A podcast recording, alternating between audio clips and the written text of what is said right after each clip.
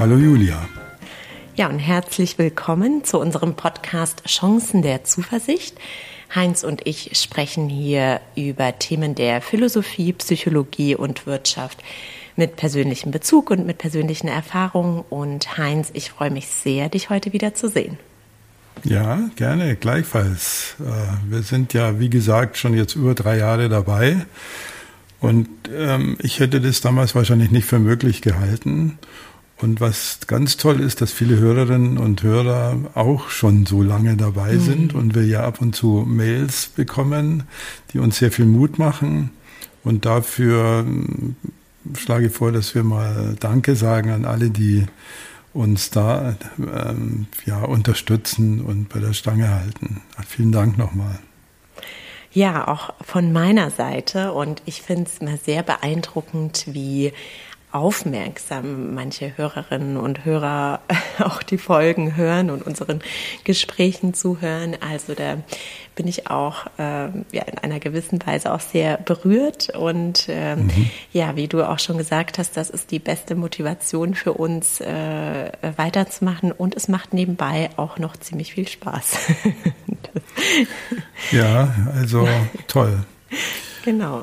Ja, und äh, Julia, du hattest ja für heute einen Themenvorschlag, der mich in besonderer Weise betrifft, wenn ich das so sagen darf. Willst du schon verraten? Genau, also wie äh, zu Beginn immer schla schlage ich gerne ein Thema vor und mich hat ein Thema sehr beeindruckt, äh, dass wir im Rahmen äh, unserer Coaching-Ausbildung auch intensiv bearbeiten. Äh, und zwar ist der Überbegriff dafür Teilearbeit. Und mhm. ich muss ehrlich äh, gleich vielleicht zu Beginn sagen, dass ich erstmal gedacht habe, hm, Teilearbeit, äh, also wenn wir gleich auch in das Thema reingehen, ähm, hört sich irgendwie erstmal komisch an, mal, mal schauen, ähm, was, was, das, was das so ist und was das auch für eine Wirkung hat. Und je mehr Erfahrung ich damit sammle und je mehr ich auch Menschen erlebe, die damit arbeiten, umso mehr beeindruckt mich das auch, ja, wie äh, gut das funktioniert. Und deswegen mein Vorschlag an dich, ob wir heute über das Thema Teilearbeit sprechen wollen. Mhm. Ja, ja, ja, gerne. Also es klingt ja auch zunächst mal nicht so besonders attraktiv. Also Teilearbeit klingt so wie, was weiß ich, Ersatzteillager oder dass man Menschen zerschnippelt in verschiedene äh, Lego-Bausteine, die man dann zusammensetzt und auseinander nimmt. Und das ist gar nicht, gar nicht damit, damit gemeint. Ähm, Im Englischen sagt man auch Parts. Äh, und das ist eigentlich ein Konzept, was von der Virginia Satir stammt und was nachher von einem Richard Schwartz äh, übernommen worden ist. Und es geht eigentlich um einen sehr nachvollziehbaren Prozess. Also wenn äh, Goethes Faust sagt, zwei Seelen wohnen ach in meiner Brust, oder mhm. wenn wir vom Engelchen und Teufelchen reden, dann bringen wir ja schon sprachlich zum Ausdruck, dass wir emotional in uns drin äh, oft verschiedene Dinge äh, spüren und so, sogar benennen können. So. Und darum geht's eigentlich, diese Differenzierung äh, noch ein bisschen äh, besser rauszuarbeiten. Und vielleicht sollte man im Deutschen eher Anteile sagen als mhm. Teile, also seelische Anteile. Dann klingt's nicht so mechanistisch. Und äh, Richard Schwartz, äh, Therapeut äh, in den USA, der in den 1980er Jahren diese Methodik ausgearbeitet hat, konnte dann auch äh, wissenschaftlich zeigen, dass es für die, für viele therapeutische Indikationen eine sehr fruchtbare Art ist zu arbeiten. Und natürlich hat früher oder später die Coaching-Welt davon Wind bekommen und äh, davon auch Methodiken übernommen. Und der Vorteil dieser Methodiken ist, sie sind sehr gut lern- und lehrbar und sie sind, glaube ich, auch ziemlich gut nachvollziehbar, also auch für unsere Klientinnen und Klienten. Mhm.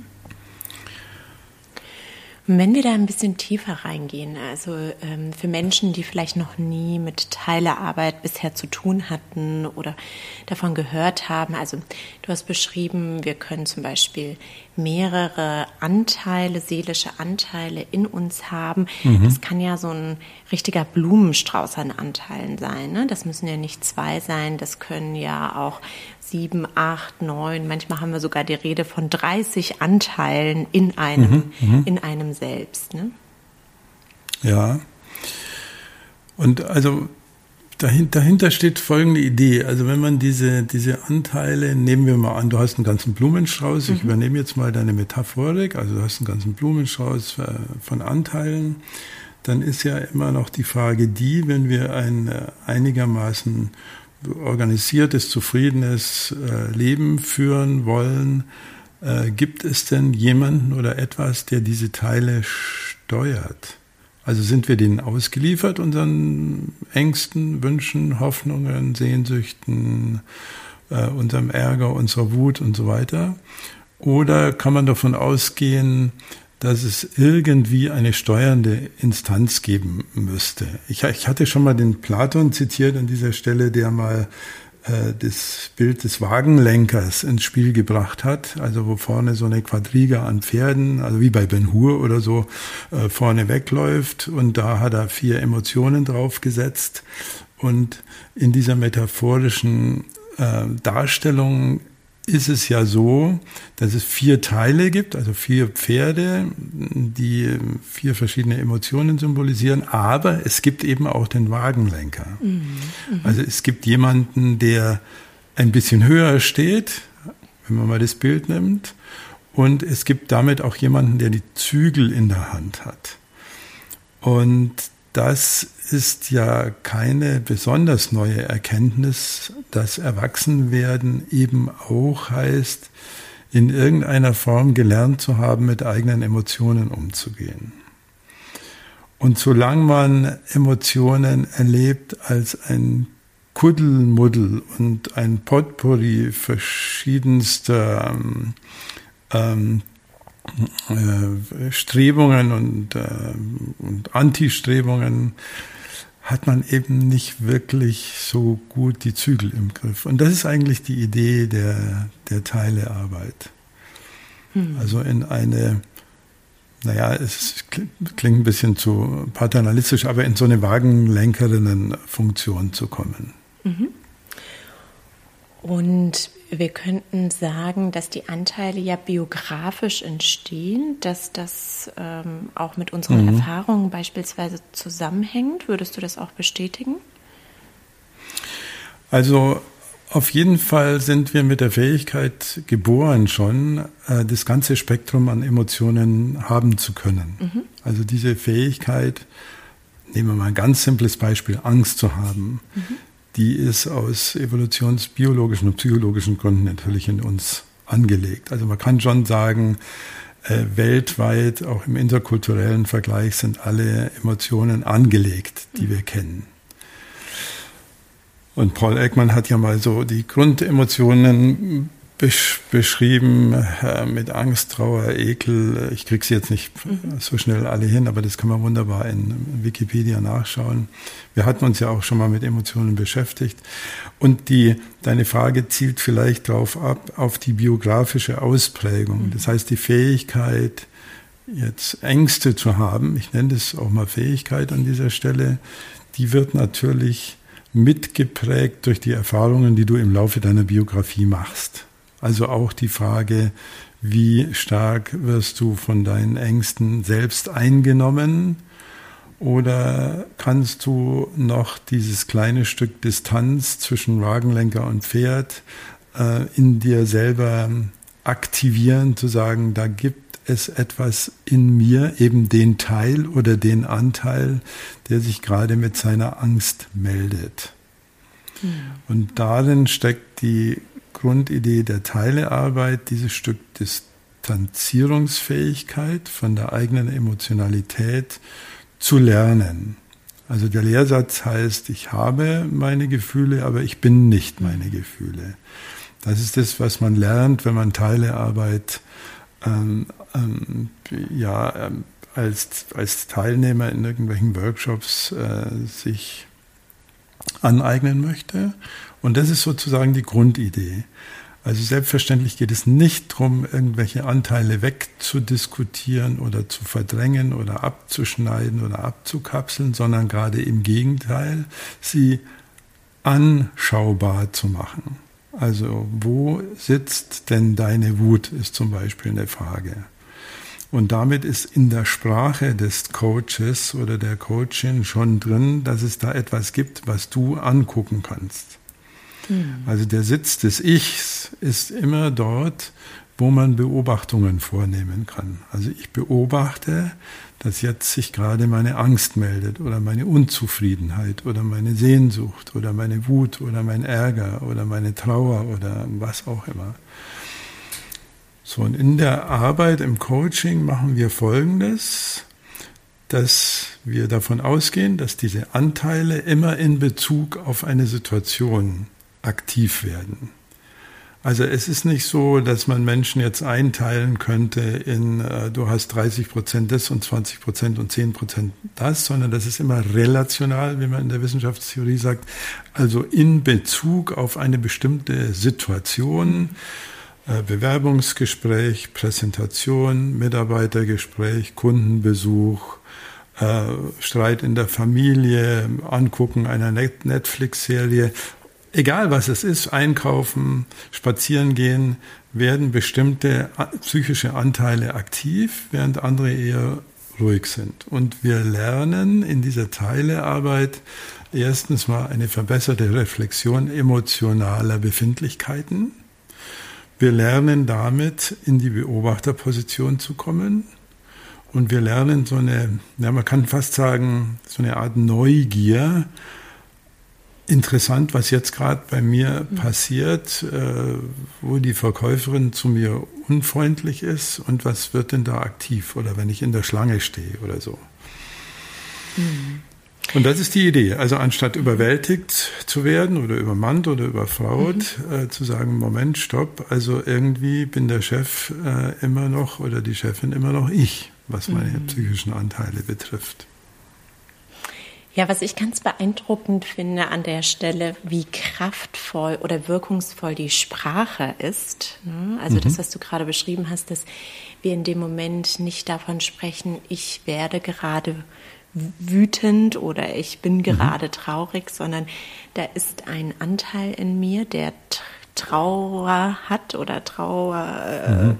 mhm. zeigt, äh, dass allein durch die Sprache schon äh, eine Distanzierung äh, erfolgt und man somit in die Beobachterfunktion äh, gehen kann. Und mh, mm, ein anderer Punkt, den ich sehr interessant finde, ist auch, dass ähm, die Kombination der Teile eigentlich so entscheidend sind. Ne? Denn du kannst den Anteil Angst haben und ich kann den Anteil Angst haben.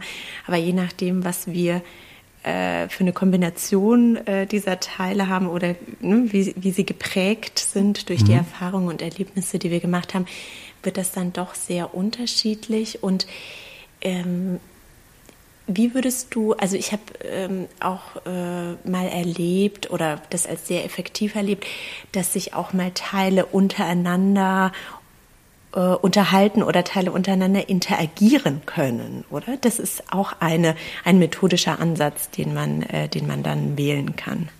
Ja, ja, mit Sicherheit. Mhm. Also mhm. die, die Teile stehen miteinander in Beziehung. Das ist auch letztlich neurophysiologisch sehr plausibel, mhm. dass wir da keine äh, abgetrennten Käpselchen im Gehirn haben, mhm. sondern eben alles mit allem zusammenhängt. Und äh, jeder Protagonist hat natürlich dann oft auch einen Antagonisten. Also jeder, der auf der Bühne steht, hat vielleicht auch einen, der hinter der Bühne steht oder jemand im Soufflierkasten. Mhm. Also bleiben wir mal vielleicht bei dem, bei dem Thema Angst. Äh, also der Gunther Schmidt hat mal geschrieben, es gibt eine Liebesbeziehung zwischen Problem und Lösung. Mhm. Also in dem Moment, wo ich, äh, und das finde ich eine sehr schöne Metapher, in dem Moment, wo ich irgendwo ein Problem habe, habe ich ja auch schon gleichzeitig immer mit, dass es da etwas gibt, was ich für mich lösen möchte. So.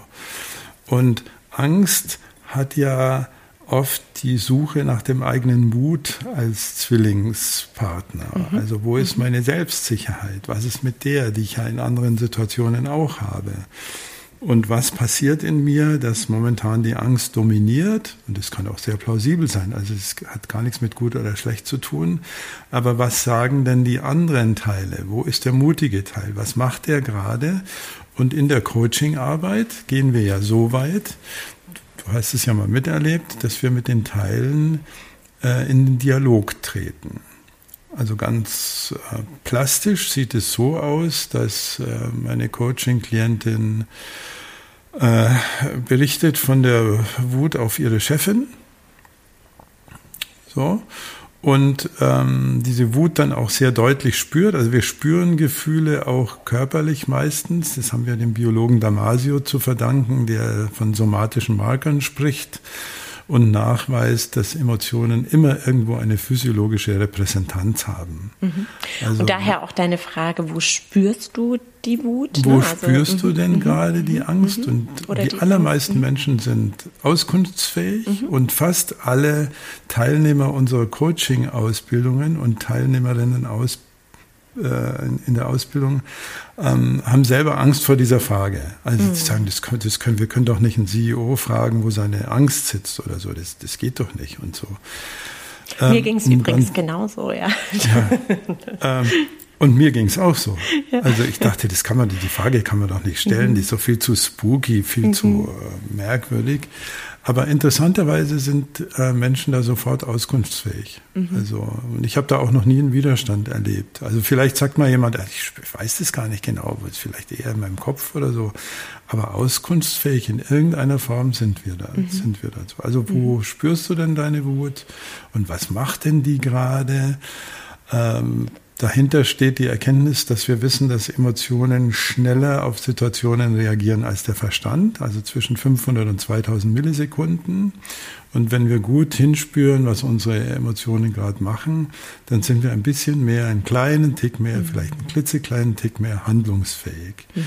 Also wo spürst du die? Äh, wie fühlt sich sich an? Hat die eine bestimmte Farbe? Und äh, unsere Ausbildungskandidatinnen sagen, das sind aber ganz komische Fragen, das kann man doch nicht stellen.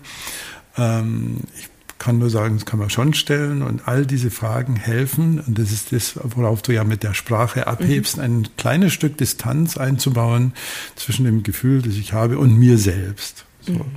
Und dann geht's eben so weiter, dass wir sagen, wenn du dich jetzt auf den anderen Stuhl setzt, dann stell dir mal vor, du bist der wütende Anteil in dir selbst und ich als Coach rede mit deinem wütenden Anteil. Also da bist du nicht mehr die Julia, sondern der wütende Anteil innerhalb der Julia. Und dann sage ich, hallo, Julia sitzt gerade bei mir und die hat mir von dir erzählt, dass es dich gibt. Wie lange kennt ihr euch denn schon? Oder solche Fragen. Und dann sprechen unsere Klientinnen, indem sie diesen psychischen Anteilen Worte geben, Sätze geben, Eindrücke geben. Und da, das ist eine wunderschöne Arbeit und es ist eine sehr kreative Arbeit und du erlebst ganz, ganz tolle Sachen. Was mich am meisten beeindruckt, ist, dass wütende Anteile oft sehr friedlich sind, dass mhm. ängstliche Anteile, wenn man mit denen redet, oft sehr viel Mut haben selbst das wütende äh, oder das traurige Anteile manchmal ganz lustig drauf sind. Also, weil in dem Moment, wo man äh, sich mal damit beschäftigt, was will denn diese Emotion? Und das ist auch eine dieser Ideen von Richard Schwartz, davon auszugehen, dass diese Emotionen nicht doof sind oder blöd oder dass man sie abschaffen müsste, sondern dass sie so eine Art Job Description haben. Mhm. Sie arbeiten für uns. Und wir arbeiten in der Teilearbeit eben auch raus, was macht denn Julias Wut gerade was gut für dich ist. Also was will die Wut? Und das kann ich den wütenden Anteil fragen. Mhm. Und dann sagt der wütende Anteil vielleicht, naja, ich möchte schon, dass sie ihrer Chefin ein bisschen offener gegenüber auftritt, weil die lässt sich zu sehr die Butter vom Brot holen. Also haben wir einen Anteil, der sich als Wut bemerkbar wird, der aber eigentlich zum Selbstschutz der Julia von autoritären Übergriffen dient. Und dann erarbeitet sich in dieser kreativen, dialogisierenden Art und Weise ein völlig neuer Denkraum. Mhm. Und dann kann ich die Julia wieder bitten, sich auf ihren Sessel zu setzen und zu sagen, ja, die Wut hat dir ja gerade erzählt, äh, dass sie sich wünscht, dass du ein bisschen beherzter gegenüber deiner Chefin auftrittst. Was sagst denn du dazu? So, und dann kommt so das eine zum anderen. Mhm. Und das war auch, was ich sehr beeindruckend finde. Der Blickwinkel ändert sich. Also das, was du gerade mhm. beschrieben hast, dass äh, auch Dinge, die vorher als negativ äh, äh, wahrgenommen wurden, beziehungsweise man wollte sie nicht haben, ne? also wie zum Beispiel Anteil Angst oder Wut, dass die dann auf einmal einen ja, positiven Blickwinkel hatten, ja, dass mhm. äh, sie mhm. doch einen Grund haben, warum sie da sind und das ist auch gut, dass das so ist. Und äh, ja, was du gerade erzählt hast, klingt ja, also gerade auch der Dialog klingt ja sehr abstrakt. Ja, also als mhm. ich das Konzept erstmal theoretisch gehört habe, konnte ich mir das auch nicht so richtig vorstellen. Und was für mich beeindruckend war, auch gerade in der Ausbildung, das bei unterschiedlichen Teilnehmern zu sehen, dass die Menschen sehr schnell in diese Rollen äh, reinschlüpfen. Ne? Also vielleicht haben sie so ein bisschen am Anfang mhm. äh, Vorbehalte oder trauen sich auch nicht richtig, aber dann, wenn sie einmal in diesem Dialog sind, dann können sie auch äh, ja ganz äh, äh, voll, voll mittendrin sozusagen mit diesen ja. Anteilen sprechen, ja. ja. Auch was, was am Anfang so ein bisschen abstrakt wirkt, ja. Das ist, fand ich persönlich sehr, sehr beeindruckend und so ist ja deine Erfahrung, ja. Mhm. So ist meine Erfahrung auch und schön, dass du das auch so erlebt hast. Äh, und es ist auch eine Arbeit, die dann Freude macht und es mhm. ist auch eine Arbeit, die eine Übermoralisierung rausnimmt. Mhm. Weil normalerweise als erwachsener Mensch sagst du ja, ich darf nicht eifersüchtig sein, ich darf nicht wütend sein, ich darf nicht so viel äh, Griesgram in mir rumtragen. Äh, aber in dem Moment, wo du sagen kannst, das ist nur eins dieser emotionalen Pferde, die ich vor meinem Wagen habe, äh, fällt, die, fällt der moralische Druck ein bisschen weg. Mhm. Weil die Wut dir ja eben sagen kann, es geht mir darum, dich selbstsicherer zu machen oder was auch immer dann passiert. Also wir können äh, ganz anders über die Gefühlswelten und die Blumensträuße reden als im Kontext einer normalen Konversation, wo ja alles relativ schnell äh, moralisch überarbeitet wird. So. Mhm. Darf man denn wütend auf seine Chefin sein und so weiter. Mhm. So. Und glaubst du, ähm, also ein Thema ist natürlich ein bestimmtes Thema oder eine bestimmte Situation zu erarbeiten, dann mhm. beispielsweise mit dir als Coach oder mit einem anderen Coach. Und äh, wenn man das einmal erlebt hat und auch seine eigenen persönlichen Anteile kennt, ähm, ist es dann so, dass Menschen das vielleicht auch für sich selbst in der Lage sind zu machen in bestimmten Situationen? Also dass sie sozusagen lernen, ähm, wenn Sie jetzt bei der Arbeit eine schwierige Situation haben, dann spüren Sie, ach, da kommt jetzt der Anteil Wut in mir hoch. Also ist das sozusagen auch der, der langfristige Effekt, den man durch diese Übung erreichen kann? Ja, also das ist schon die Idee. Der Stephen Covey hat das, glaube ich, mal geschrieben und ich glaube, ich habe das auch schon mal zitiert, dass in dieser kleinen Millisekunde zwischen Reiz und Reaktion sich die Größe der menschlichen Freiheit auftut. Mhm. Also wenn ich in einem Meeting sitze und stinksauer bin und mir jetzt, anstatt mich in, meiner, in meinem Ärger zu baden und alles zu finden, was wieder mal völlig bescheuert läuft, wenn ich mir die Frage stelle, hallo, äh, du Sauerteil oder wie immer ich den nenne, was willst du mir eigentlich gerade sagen? Mhm. So. Und der Sauerteil und der Schwarz, der hat es wunderbar nachgewiesen. Leider sind seine Bücher schlecht lesbar, mhm. aber er hat nachgewiesen, dass man diese innere Dialogisierung, also das, was man mit seinem Coach oder Therapeuten macht, auch relativ schnell für sich selber machen mhm. kann. Mhm. Und dass das in Sekundenbruchteilen geht. Mhm. Also dieser Dialog, hey, äh, Sauerteil, was willst du gerade von mir, wo sitzt du? Äh, was ist jetzt eigentlich deine Botschaft an mich? Äh, was willst du von mir? Und der Schwarz geht dann auch noch so weit, dass er sagt, und was sagen die anderen Teile dazu? Wer möchte denn dazu sich nochmal melden? Und dann sagt der Humorteil, also so möchte ich jetzt nicht mit euch weiterleben, wenn ihr hier alles immer so auf die bierernste Seite schiebt. Und Herr Schwarz zeigt eben, äh, dass es möglich ist, diesen inneren Dialog zu habituieren, wie man in der mhm. Psychologie sagt. Das ist mhm. immer das Schönste, wenn was automatisch läuft, mhm. wenn man gar nicht mehr drüber nachdenkt. Und auf deine Frage hin, ja, das geht. Also wir arbeiten da im Coaching mit bestimmten Hausaufgaben, ähm, mit bestimmten Reflexionsübungen. Wir, ich als Coach liebe ich Meetings, weil Meetings sind super unbeliebt bei den meisten Leuten, weil immer irgendwas schief läuft. Und da kann man so ein Meeting mal dazu benutzen, sein Inneres seine inneren, mit seinen inneren Teilen ein Meeting zu machen, parallel mhm. dazu. Virginia mhm. Satir hat da mal den schönen Ausdruck Parts Party erf erfunden. Also mhm. die Teile feiern dann ihre Partys und wir gucken mal zu, was da so alles abgeht. So, und dann werden Meetings ziemlich lustig. Also, und diese Distanzierungsfähigkeit hat ja sehr viel mit Selbststeuerung zu tun. Und äh, also die Klienten, die dranbleiben, äh, berichten dann, dass sie viele Dinge tatsächlich ganz anders erleben und mhm. verarbeiten. Und natürlich auch damit handlungsfähiger mhm. sind. Mhm. Weil wenn du zum Opfer deines Ärgers wirst, bist du nicht mehr wirklich handlungsfähig. Mhm. Also du bist schon handlungsfähig, aber ob was Gutes dabei rauskommt, ist die Frage. Mhm.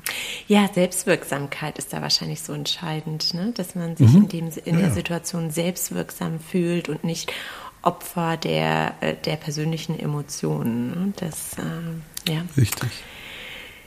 Ja, ganz, ganz spannendes Thema. Da kann man wahrscheinlich noch viel, viel tiefer reingehen. Haben wir irgendwas vergessen? noch was wichtig ist? Naja, äh, dadurch, dass es sich ja um sogenannte analoge Methoden handelt, mhm. also nichts, was man jetzt in Formeln packen und äh, in Buchstaben packen kann, äh, helfen auch zum Teil räumliche Darstellungen. Mhm. Mhm. Also, dass man mal Emotionen auf Kärtchen schreibt und dann am Boden mal hinlegt, also wo bist du, wo ist die Situation, um die es gerade geht. Also ich nehme jetzt das mal mit deiner mhm. Chefin so mhm. und dann sagst du, ja, die äh, schaut mich da direkt an. Und dann haben wir mit deinen Teilen gearbeitet und dann legen wir die am Boden so aus, weil Nähe und Distanz sind ja Uremotionen und Gefühle des Menschen, ganz archetypische und Zugewandtheit, Abgewandtheit, also wo sind denn da die einzelnen Teile? Und äh, Coaching-Klientinnen kriegen dann sehr schnell den Impuls zu sagen, also diese Wut, die ich da spüre, die steht mir irgendwie im Weg und dieses mhm. Kärtchen liegt dann mhm. auch meistens mhm. genauso. Und da muss man dann sehr behutsam arbeiten und sagen, wenn wir das Kärtchen jetzt, das für Wut steht, mal 20 Zentimeter auf die Seite legen, wie sieht denn dann die Situation für dich aus. Mhm. Und das ist auch so eine Methode, da habe ich gedacht, das kann man doch nicht machen. Mhm. Also mit erwachsenen Menschen Kärtchen auf den Boden legen, wo Wut draufsteht und so. Nein, das Gegenteil ist der Fall. In dem Moment, wo wir etwas symbolisieren können, haben wir die nötige Distanz damit erworben von der Höhlenmalerei bis heute. Da hat sich nichts geändert. Mhm. Also wenn wir an die Höhlen unsere Jagd malen, dann haben wir einfach ein anderes Verhältnis dazu, als wenn wir dem Mammut direkt gegenüberstehen. Und dann sagen die Leute, nee, die Wut müsste ein bisschen weiter auf die Seite und dann probieren wir das und sagen, wie fühlt sich denn die Situation jetzt an? Und dann kommt natürlich immer der Schritt zur Handlung. Mhm. Also was bedeutet es dann, wenn die Karte jetzt hier liegt und deine Wut ein bisschen auf der Seite, was hieße denn das für das morgige Gespräch mit deiner Chefin? Also wir mhm. gehen immer zurück in die Praxis. Mhm. Immer, weil damit hat es ja was zu tun. Mhm. Aber sonst würde ich nicht sagen, dass wir jetzt viel vergessen haben. Ich glaube, als Skizze über die Teilearbeit oder Anteilearbeit, als Landkarte dessen, was man darunter versteht, äh, kann man, glaube ich, unseren Dialog jetzt schon gut so stehen lassen. Ja, die Idee war ja, äh, einen Überblick zu geben über das Thema der Teilearbeit oder der seelischen Anteile, mhm. wie du es äh, auch beschrieben hast. Und ja, vielleicht haben wir den ein oder die andere äh, äh neugierig auch gemacht auf dieses Thema. Und ähm, äh, ja, ich fand es sehr interessant, das zu erleben und äh, damit auch zu arbeiten mit dieser Methode und ähm, Heinz, vielen Dank für äh, dein Gespräch und Gerne. Äh, deine Erfahrung.